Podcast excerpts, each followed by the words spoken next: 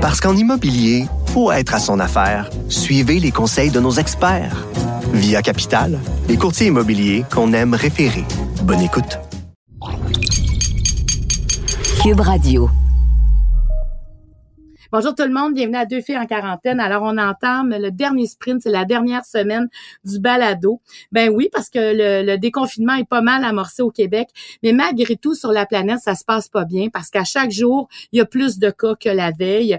On parle des États-Unis, on parle de l'Amérique du Sud, on parle de l'Afrique du Sud, on a des nouveaux cas encore en Chine et on voulait en savoir plus long sur l'étude qui a été lancée il y a quelques semaines, l'étude Col Corona euh, et on va en parler avec euh, docteur Tardif parce qu'on veut savoir est-ce qu'il y aura un traitement euh, qui s'en vient pour cette euh, fameuse COVID-19. Alors, ça commence maintenant.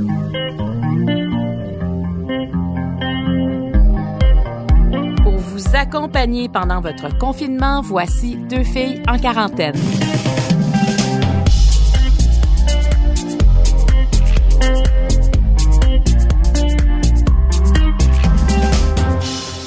Contente aujourd'hui parce que on se pose beaucoup de questions. Euh, qu'est-ce qui se passe au niveau de la recherche? Est-ce qu'il y aura un vaccin? Est-ce qu'il y aura un médicament? On a entendu parler d'une recherche importante euh, qui se fait à Montréal. Et aujourd'hui, on parle à celui qui dirige cette étude-là. Ça s'appelle l'étude Col Corona euh, pour trouver un traitement pour vaincre, en tout cas, le coronavirus une fois qu'on l'a. Alors, nous sommes avec le directeur du Centre de recherche de l'Institut de cardiologie de Montréal, le docteur Jean-Claude Tardif. Bonjour, docteur Tardif. Bonjour.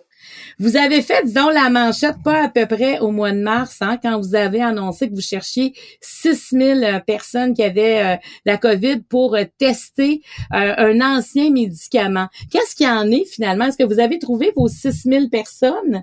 Alors, l'étude avance bien. On avait dit qu'on aurait au moins certains résultats en juin et ça va être le cas. Euh, avant le 30 juin, on aura euh, des résultats euh, à tout le moins préliminaires à rapporter. je ne sais pas plus que vous ce qui seront à ce moment-là, là, mais dans, dans un peu moins de deux semaines, on aura un résultat à rapporter. Là, on s'entend quand vous parlez d'un résultat, c'est que là, c'est vraiment tout le monde scientifique mondial, dans le fond, qui s'intéresse à ce résultat-là. Là. C'est pas, pas seulement les gens du Québec.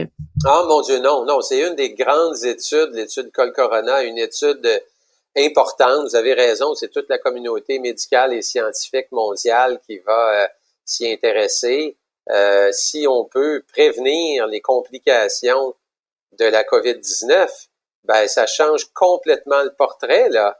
Euh, si on a l'infection, mais que tout ce qu'on a, c'est euh, un petit peu mal à la gorge, euh, le nez qui coule, puis on n'a pas de, de, de, risque de complications importantes, ça va complètement changer le portrait mondial. Donc, par exemple, si on arrive, quand vous allez donner les résultats en fait préliminaires, par exemple, admettons, disons, près, près de la fin juin et que ça s'avère positif, qu'est-ce que ça veut dire? Est-ce que c'est que par est-ce que c'est par exemple si moi j'apprends que j'ai la COVID-19, que je dois prendre à ce moment-là la, colchicine, qui est le, le médicament que vous testez? Oui, ce serait exactement l'idée.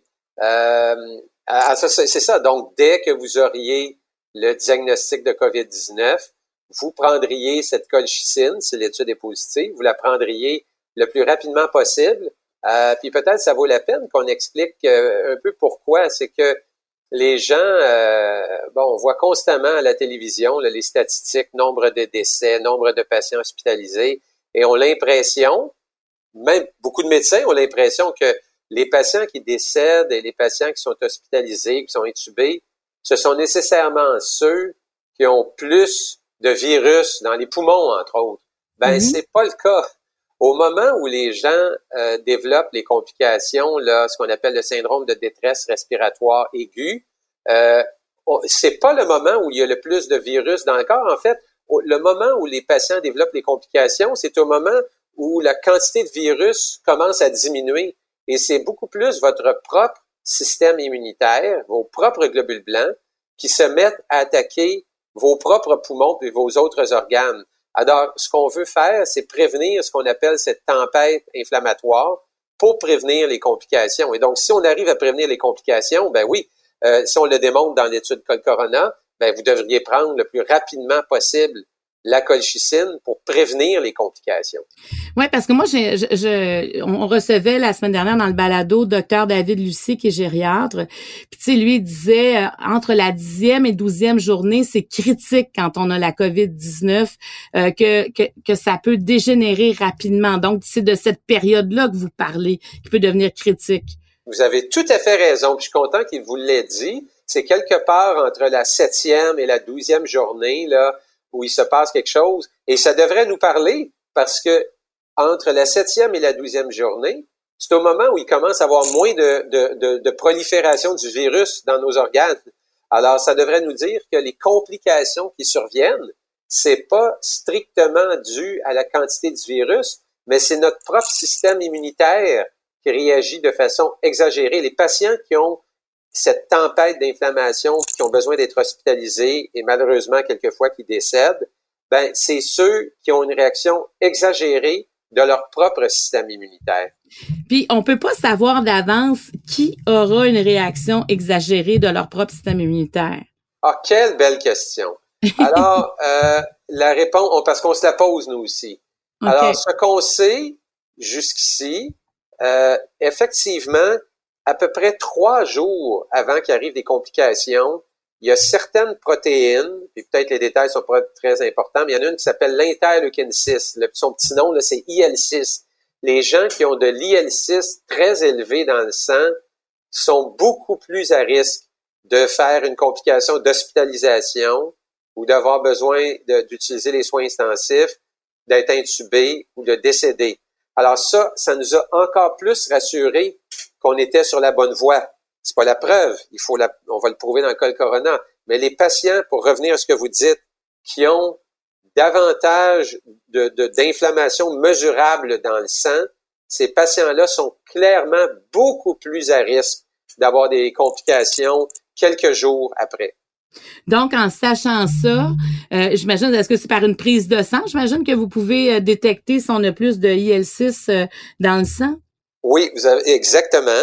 Et là, si vous en allez à dire, ben, est-ce qu'on devrait le mesurer à tout le monde? Euh, c'est pas évident.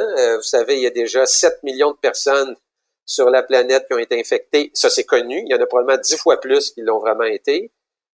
et à quel jour faudrait le mesurer? Est-ce qu'il faudrait le mesurer à chaque deux ou trois jours? Il y a beaucoup de ces patients-là qu'on préfère qu'ils n'utilisent pas les, le système de santé parce qu'on veut pas qu'ils exposent inutilement des travailleurs de la santé ou qu'ils viennent et puis utilisent des, services de transport en commun euh, puis qui infectent d'autres gens. Alors, c'est pas si simple que ça, mesurer ça chez tout le monde. Euh, je pense qu'il va être plus simple, c'est que si Col Corona est positif, comme c'est un médicament dont on connaît euh, le profil de sécurité depuis des centaines d'années, ce sera beaucoup plus simple de dire, écoutez, vous avez la COVID, restez chez vous, prenez ce petit médicament-là et ça, on espère que ça va réduire de façon très importante les complications.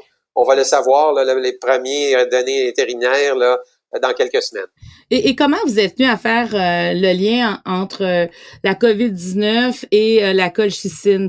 comment vous êtes venu à, vous dire ah, peut-être que là, il y aurait quelque chose qui, serait qui serait positif? En tout cas, je pense que vous dites négatif, mais en fait, quelque chose qui viendrait intervenir sur la COVID. Oui, bon, alors, ben, puis ça pourrait peut-être, dans la, la, la même lignée de pensée, vous étonner de dire comment se fait-il qu'un cardiologue s'est retrouvé au cœur euh, d'à peu près la plus grande étude contre la COVID? Ben, il y a une raison très simple. C'est que moi, ce qui m'a intéressé pour la majeure partie de ma carrière, c'est de prévenir les crises cardiaques, les AVC, en ciblant, entre autres, l'inflammation et l'immunité. Et on s'est rendu compte, euh, bon, on a fait le lien direct, qui est assez simple, c'est qu'il y a quatre mois maintenant, on a publié une grosse étude avec la colchicine, justement dans le plus grand journal euh, scientifique au monde, qui s'appelle le New England Journal of Medicine, où on a démontré que utiliser la colchicine chez des gens qui avaient fait une crise cardiaque réduisait beaucoup les complications chez des patients qui avaient fait une crise cardiaque. Donc, réduire l'inflammation était très pertinent après la crise cardiaque. Et puis, ça a été un article important. Et ce qu'on s'est rendu compte, c'est que la partie de la cellule chez un humain qui est responsable de générer l'inflammation, le détail est, pas très important, mais on appelle ça l'inflammasome, c'est le même inflammasome qui crée la réaction inflammatoire avec la COVID-19.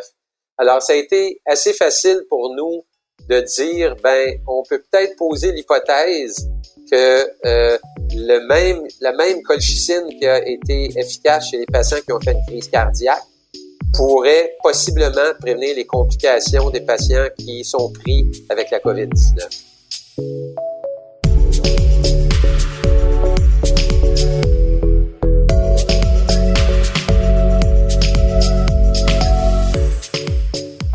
Un scientifique comme vous, vous êtes une sommité dans votre domaine, vous avez eu plusieurs reconnaissances à travers votre carrière, vous avez écrit plusieurs articles scientifiques, mais quand on est au cœur d'une d'une solution euh, dans une crise aussi importante que celle qu'on vit présentement, comment comment vous vous sentez par rapport à ça? Euh, ben, on se sent une grande responsabilité, euh, puis je dirais d'au moins deux ordres. Un, euh, c'est de s'assurer que la réponse qu'on va donner est fiable. Euh, puis vous allez peut-être trouver la réponse étonnante, mais vous avez vu malheureusement euh, certaines, euh, certains résultats malheureux là, depuis les quelques derniers mois, hein, des articles scientifiques qui ont dû être retirés, probablement parce que les gens se sont précipités, euh, ou des gens qui ont fait des des déclarations à l'emporte-pièce, peut-être même certains politiciens étrangers qui ont dit tel médicament, c'est un médicament miracle. Alors, nous, on s'est donné la mission euh, de donner un résultat fiable à la population, aux décideurs, aux politiciens, pour qu'on prenne des décisions responsables. Premier, premier point, euh, le poids de s'assurer que la réponse qu'on va donner, parce qu'on réalise bien qu'elle va avoir une incidence euh, dans tous les pays sur la planète, Deuxièmement, parce que je me suis assez fait dire ça, on a évidemment le poids de donner une réponse rapidement parce qu'on réalise que les gens sont confinés, ça n'a pas été drôle. Et là, ça, ça a été seulement la première vague. Euh, hein, il est bien possible qu'on ait un deuxième pic ou une deuxième vague et qu'on se retrouve euh, dans des situations pas très agréables. Je suis désolé d'être porteur de mauvaises nouvelles. Alors, on réalise qu'il y a une urgence à euh, livrer un résultat fiable, rapide. Puis le dernier, ben moi, ça fait 25 ans, je fais de la recherche, puis on, évidemment, notre première responsabilité, c'est auprès des patients qui acceptent, qui sont des héros hein, de participer à ces études-là, qui acceptent souvent pas juste pour eux, mais qui acceptent pour faire un geste social. Ben, on veut s'assurer qu'ils sont protégés comme il faut. C'est pour ça qu'il y a des comités d'éthique qui entourent ce qu'on fait, pour être sûr que ce qui, fait, ce qui est fait est fait dans des règles éthiques et s'assurer que les patients sont, sont protégés. Il s'avère qu'ici, la colchicine, c'est un médicament connu depuis longtemps, euh, dont le profil de sécurité est, en, dehors de la COVID était bien connu, mais quand même, on a une responsabilité de bien faire les choses pour nos patients. Mais si moi j'avais la COVID là, demain matin, mettons je teste positif, moi il me semble que je voudrais avoir tout de suite la colchicine. Est-ce que je pourrais, même s'il n'y a pas les résultats, non? Ben vous posez des bonnes questions. Je suis content que vous la posez. Euh, il y, a, il y a un adage qui dit, un proverbe qui dit euh, ceux qui oublient l'histoire euh, euh, sont, sont, sont, plus à risque de répéter les erreurs du passé. Ben, on n'a pas besoin de retourner 100 ans là. Regardez au début de la crise du SIDA et plus récemment, regardez la crise du SRAS qui nous a touchés il y a 15 ans.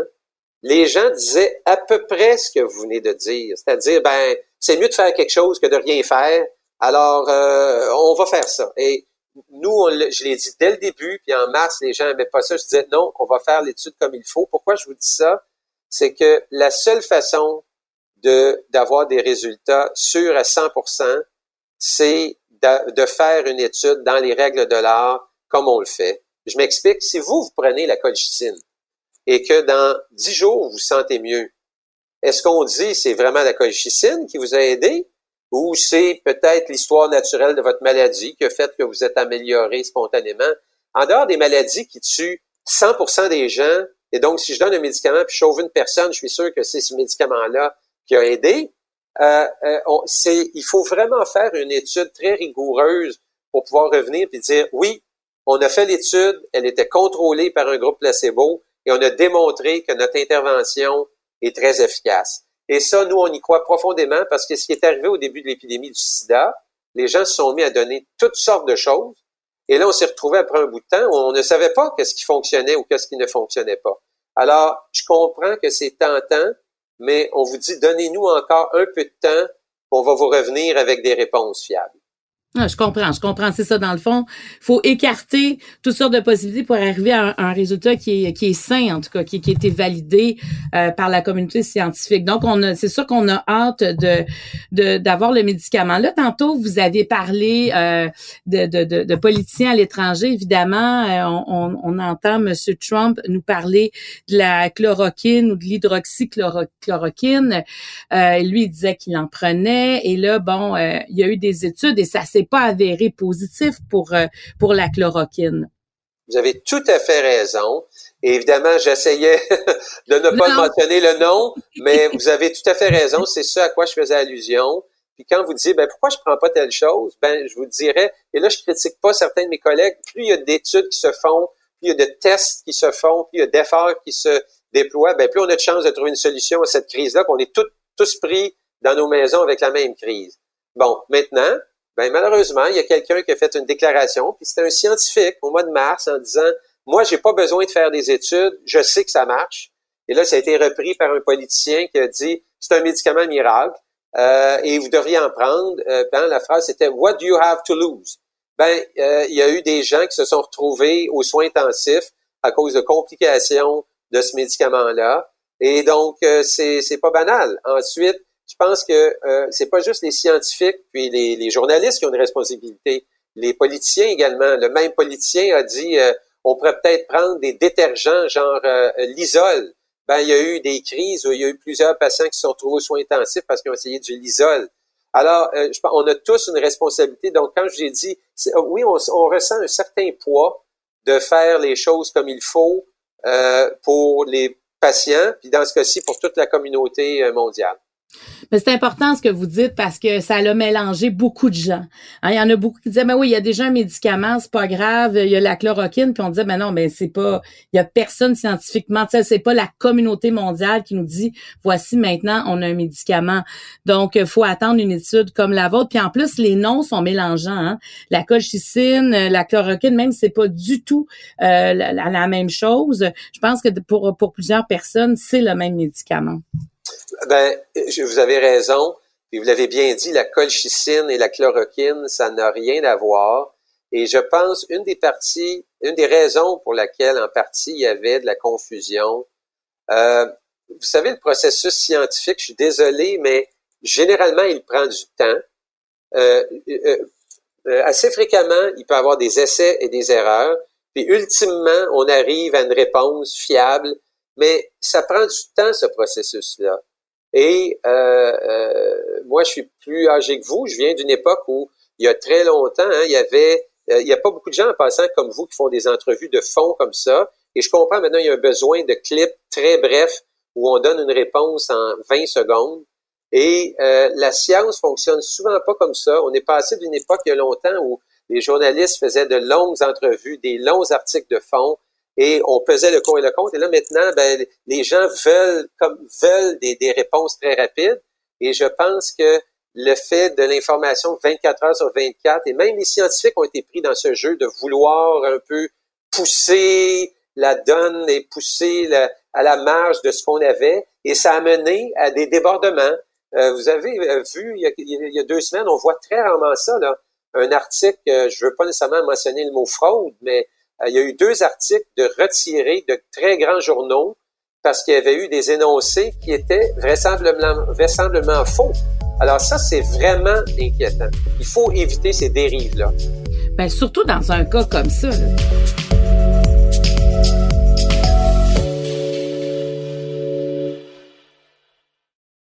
Parce qu'en immobilier, faut être à son affaire. Suivez les conseils de nos experts. Via Capital, les courtiers immobiliers qu'on aime référer. Bonne écoute. Pendant que votre attention est centrée sur cette voix qui vous parle ici, ou encore là, tout près ici, très loin là-bas, ou même très, très loin, Celle de Desjardins Entreprises est centrée sur plus de 400 000 entreprises partout autour de vous. Depuis plus de 120 ans, nos équipes dédiées accompagnent les entrepreneurs d'ici à chaque étape pour qu'ils puissent rester centrés sur ce qui compte la croissance de leur entreprise.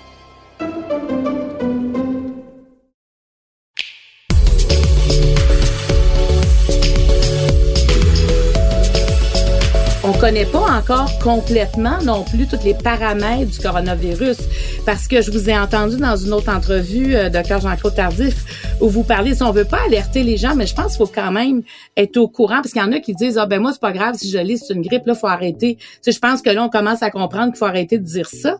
Mais vous aviez quand même parlé qu'il y avait des formations de caillots dans différents organes qui étaient quand même euh, assez atypiques, euh, qui pouvaient être des formations thrombotiques. Ça, c'est grave là, comme, comme conséquence euh, d'un virus. Oui, vous avez raison. Et oui, donc le mot que vous avez utilisé, thrombotique, des thrombus, ça veut dire des caillots. Et euh, cette foutue maladie crée malheureusement dans un petit nombre de gens, mais quand même, des caillots à différents endroits. Quand des caillots se créent dans les artères du cœur, ben, ça mène à des crises cardiaques. Alors oui, la COVID peut mener à des crises cardiaques. Ce qui a alerté notre attention en premier, c'est quand les caillots survenaient dans la circulation qui mène au cerveau, où clairement la COVID a créé des AVC, des accidents vasculaires cérébraux. Et plus rarement, il y a eu des caillots qui se sont développés dans les artères des jambes, qui ont mené à des besoins d'amputation. Et l'autre, ça, je vous ai tout parlé des caillots dans des artères. Et il y a mm-hmm. également des caillots dans des veines. Quand des caillots se créent dans des veines des jambes, ils peuvent symboliser et se retrouver dans les poumons. Et c'est ça, ça mène à ce qu'on appelle l'embolie pulmonaire. Et ça, c'est une maladie très grave qui peut être rapidement mortelle. Et la COVID est associée également à ça. Alors, la COVID a plusieurs manifestations très inhabituelles. Qu'est-ce que vous pensez par rapport au vaccin? Pensez-vous qu'on va y arriver? Est-ce qu'il y a des équipes qui sont à la recherche? Parce que là, on parle d'un traitement. Euh, c'est, un début extraordinaire déjà d'avoir le traitement. Mais pour la prévention sur le plan mondial, sur le, parce que là, tant, malgré qu'il y a un traitement, il faudra quand même garder des mesures particulières pour ne pas non plus contracter le virus. Il y a seulement le vaccin, dans le fond, qui peut vraiment alléger, je dirais, la, la vie en société complètement. Est-ce que ça, vous pensez qu'on va, on va en avoir un à un moment donné, un vaccin? Bon, ben, je pense qu'il y a une chance, une probabilité raisonnable qu'il existe un vaccin. Euh, moi, évidemment, je suis là pour pas nécessairement juste pour donner des bonnes nouvelles. J'espère que j'en donne pas trop de mauvaises, mais je vais quand même pondérer parce que j'ai entendu différentes personnes, dont des politiciens, dire ben le vaccin, ça va tout régler. Alors, euh, je pense qu'il y a trois ou quatre points à faire ici. Premièrement, il y a oui une probabilité probablement relativement élevée qu'il y ait un vaccin qui soit développé faut réaliser la plupart du temps, c'est un processus qui prend des années. Il est possible qu'il soit disponible en 12 à 18 mois. Un. Pourquoi je pense qu'il y a une probabilité assez élevée, c'est qu'il y a beaucoup d'équipes très talentueuses qui y travaillent. Maintenant, il faut quand même pondérer ça. Il n'y a jamais eu dans l'histoire un vaccin contre n'importe lequel coronavirus qui a été développé avec succès. Il n'y a pas eu de vaccin qui a été développé contre le SRAS. Il n'y a pas eu de vaccin qui a réussi contre le MERS. Alors, on verra si celui-ci a plus de succès. Pourquoi je pense, malgré ça, qu'il y a un peu plus d'espoir, c'est qu'il y a beaucoup d'équipes qui travaillent très fort. Il y a déjà certains vaccins qui euh, fonctionnent chez des animaux. Et l'autre point qu'il faut quand même savoir, je suis désolé d'être le porteur peut-être d'une euh, nouvelle un petit peu plus moins moins optimiste, mais il est possible, oui, qu'un vaccin offre une certaine protection, mais que ce soit pas une protection que, comme vous avez euh, pour la coqueluche ou le tétanos ou une protection à vie, là. Ça pourrait être un vaccin qui serait, qui vous protégerait pour 6 mois, 12 mois, 18 mois. Même chose qu'on voit pour la grippe. Alors, alors je, moi aussi, j'ai beaucoup d'espoir pour un vaccin, mais je pense qu'il faut quand même tempérer que ça sera peut-être pas la panacée là, complète. Est-ce que ça veut dire que le, la COVID-19 euh, est devenue endémique? Donc, elle fait partie maintenant de notre vie? Bon, ben, vous avez, euh, euh, je suis pas sûr que je peux répondre avec 100% de certitude, mais je suis content que vous le souleviez. On n'a pas assez de recul pour dire que, entre guillemets, on va vivre avec la COVID pour très, très, très longtemps. Ce qu'on peut dire, on est tous assez vieux pour savoir qu'on vit avec la grippe. La grippe, qui est l'influenza, qui est un virus complètement différent, revient à chaque année. et la plupart du temps fait des petites mutations pas trop graves qui fait qu'il y a quand même beaucoup de gens qui sont atteints, mais on gère ça et on sait qu'à chaque temps d'années, 20 ans, 30 ans, 40 ans, peut arriver une mutation majeure qui l'amène à une catastrophe. C'est un peu ce qui est arrivé en 1918 avec l'épidémie de grippe espagnole. Est-ce que ça va être la même chose avec euh, la COVID-19? je crois qu'on n'a pas assez de recul pour le savoir, mais ce que vous mentionnez est sûrement une possibilité.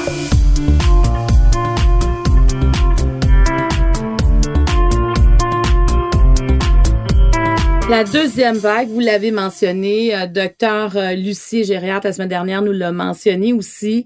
Euh, on en entend même les journalistes, un journaliste qui suit docteur Horacio et, François Legault là, dans, dans, en coulisses nous disait bon, on se prépare pour la deuxième vague. Qu'est-ce que vous en pensez? Parce que bon, on nous prédit ça pour octobre-novembre. Est-ce que c'est possible? Oui, c'est possible. Il y a personne qui peut dire avec certitude quand est-ce qu'il y aura une deuxième vague et si oui, quand est-ce qu'elle surviendra? Ce que je peux dire, c'est que euh, d'avoir une deuxième vague en octobre ou novembre euh, serait pas surprenant.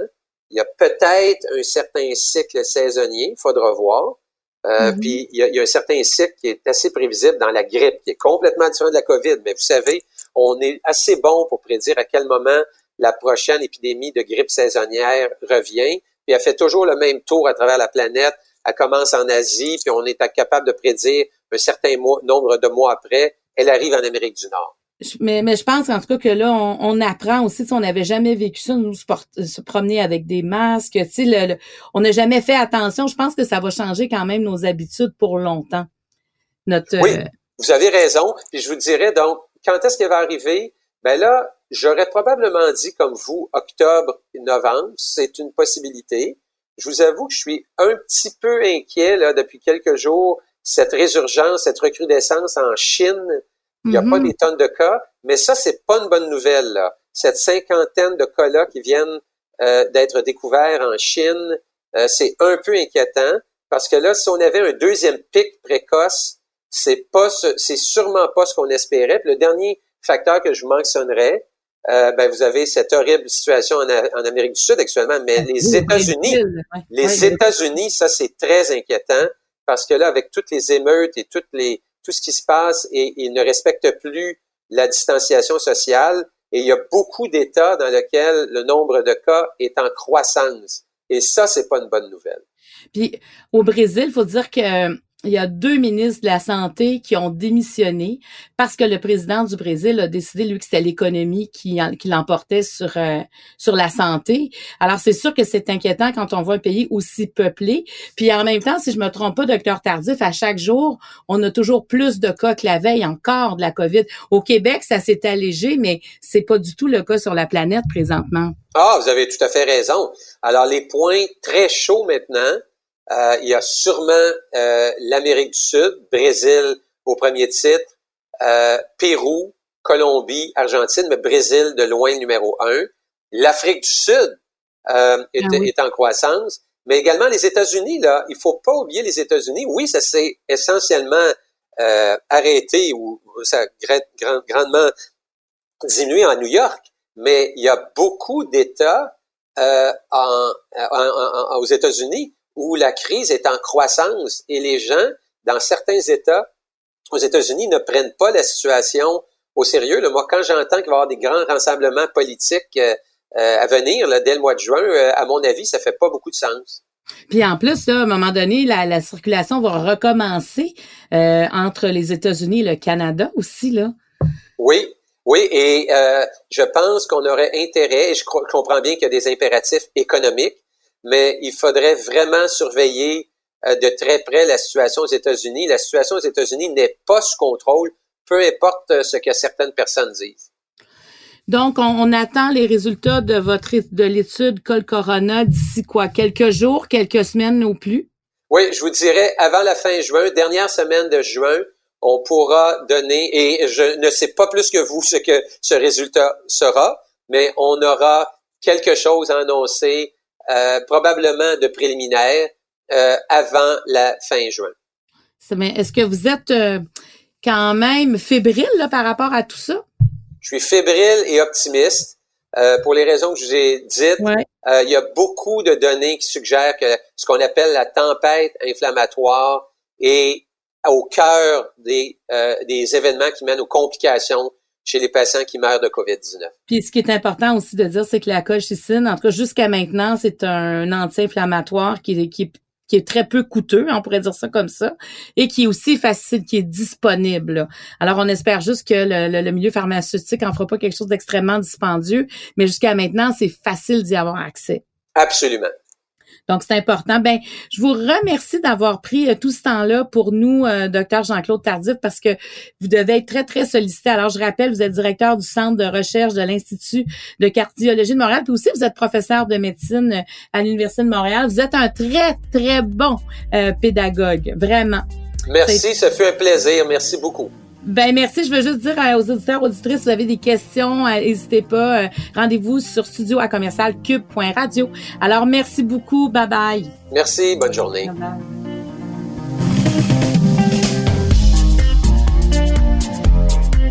Je tiens à remercier toute l'équipe qui nous permet de réaliser ce balado. Producteur au contenu Jean-Philippe Lavallée, à l'animation moi-même Marie-Claude Barrette, l'équipe de Cube Radio, au montage Anne-Sophie Carpentier et le chef réalisateur Bastien Gagnon La France. Deux filles en quarantaine est une production de Cube Radio.